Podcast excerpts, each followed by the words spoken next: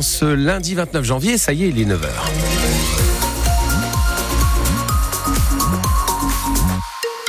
Les infos Louise Buyens. C'est lundi et on espère que vous démarrez la semaine en pleine forme. Oui, parce qu'en ce moment, les virus sont très nombreux. Rhume, grippe, Covid. Nous sommes très touchés en ce moment en Alsace.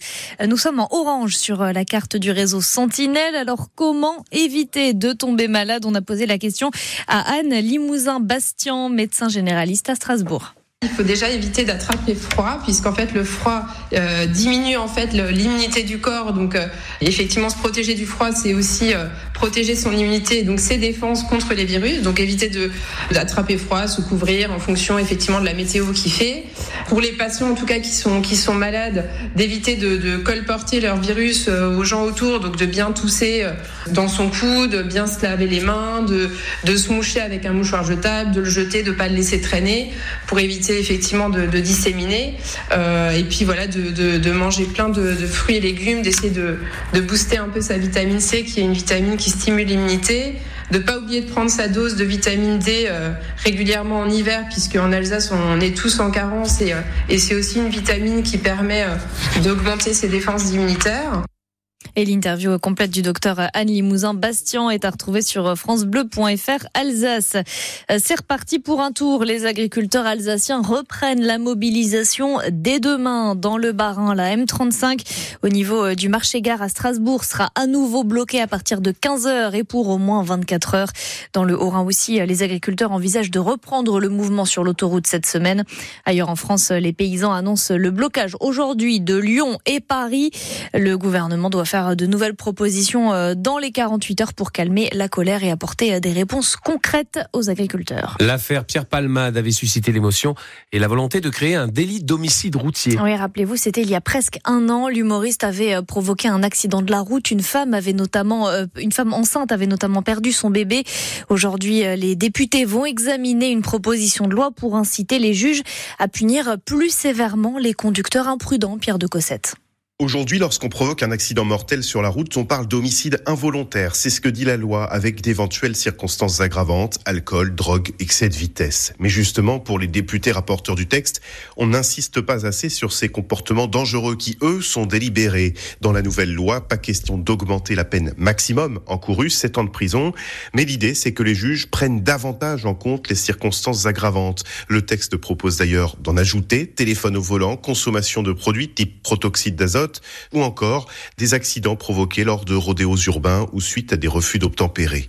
Le texte prévoit aussi davantage de peines complémentaires, une proposition de loi transpartisane, Renaissance, LR, Modem socialiste, mais considérée comme rédigée sous le coup de l'émotion par certains membres de l'opposition qui considèrent qu'on va créer une attente et que cela ne va pas changer le problème de fond des comportements au volant. Une proposition de loi qui sera donc débattue à l'Assemblée à partir de cet après-midi ou de ce soir.